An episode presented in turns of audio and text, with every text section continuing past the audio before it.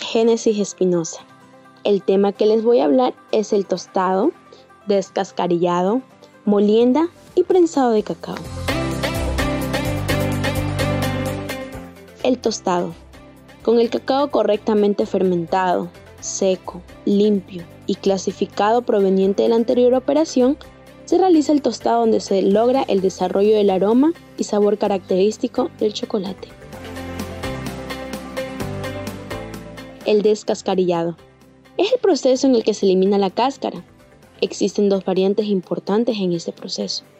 El primero consiste en el tostado previo del grano con su cáscara a bajas temperaturas y después se procede con la eliminación de la última.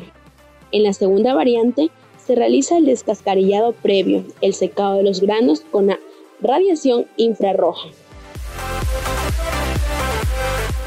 La molienda. Es el proceso industrial de transformar materia prima, en este caso el grano de cacao, convirtiéndolo en productos derivados del mismo, como son la manteca, el licor, la torta y el polvo de cacao. El prensado es la mezcla resultante del molido del cacao. Debe pasar por un proceso de separación de masa de cacao y de extracción de la manteca. Para extraerlo, se comienza presionando poco a poco. De esta forma se extrae el contenido graso de la mezcla.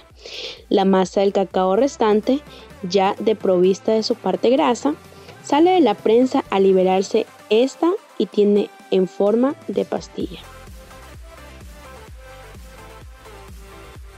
Dicho lo anteriormente, concluimos que la calidad del chocolate es el sabor y el aroma que lo caracteriza, por ello depende de varios factores, como el tipo del cacao y la forma como se lo haya fermentado.